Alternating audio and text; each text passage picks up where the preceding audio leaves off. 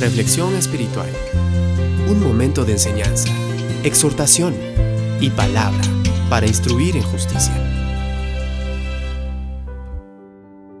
Es imposible. ¿Se te ha cruzado esa palabra últimamente cuando miras un problema sin solución?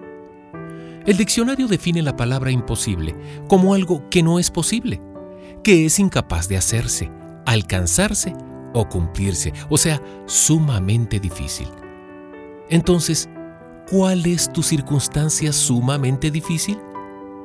Quizás tu hija o tu hijo que se han desviado en la dirección equivocada. Quizás un matrimonio en el que tu pareja y tú apenas se hablan.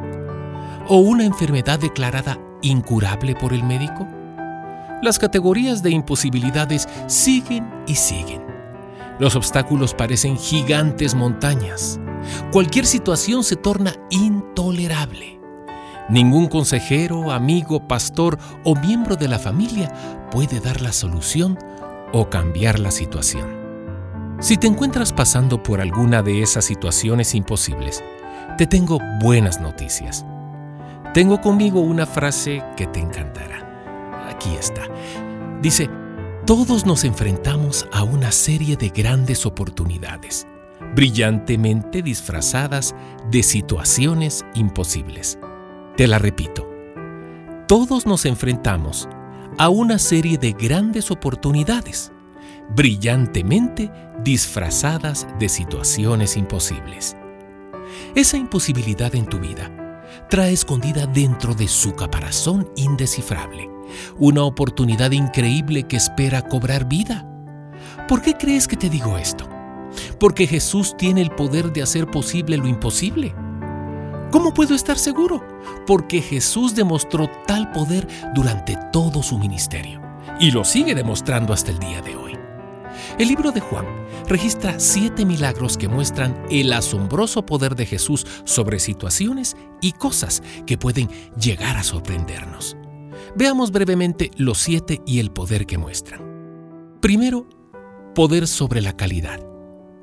Juan 2.1.12 nos relata que, en una boda de Cana, cuando se acabó el vino, Jesús les dijo a los sirvientes que llenaran con agua seis tinajas de piedra con capacidad de 100 litros cada una y que sacaran un poco y lo llevaran al encargado del banquete.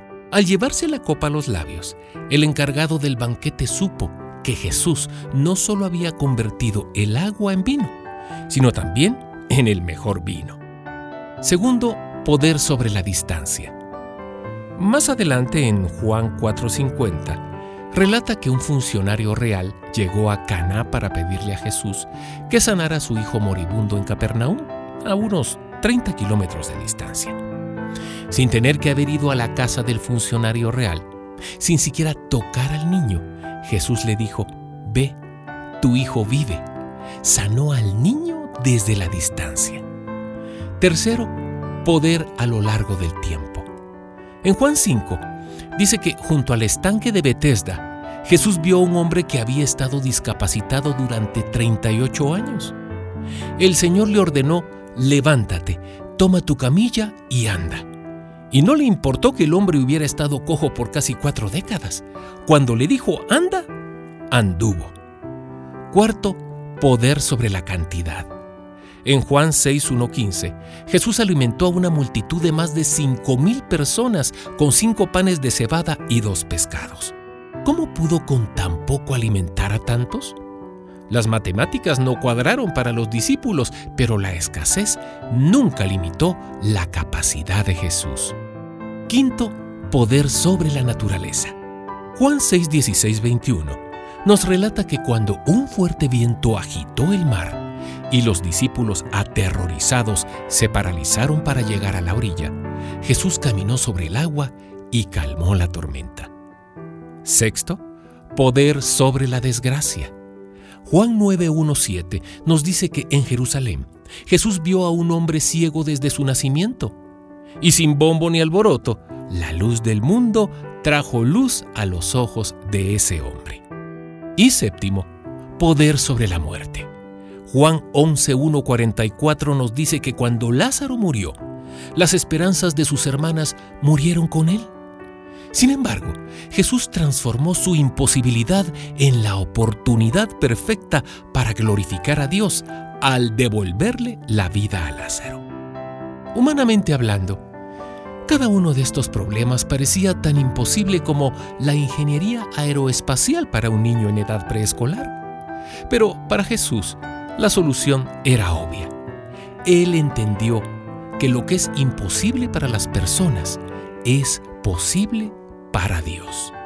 Vivió todos los días por la oración de Jeremías 32, 17 que dice, Oh Señor Dios, he aquí tú hiciste los cielos y la tierra con tu gran poder y con tu brazo extendido. Nada es imposible para ti. Amiga, amigo que me escuchas, hoy te invito a que eleves esa oración y coloques al final de la misma tu imposibilidad. Por ejemplo, nada es imposible para ti con respecto a mi salud, a mi trabajo, a mis relaciones, a mis finanzas. Entrega esa imposibilidad a Jesús a partir de este día.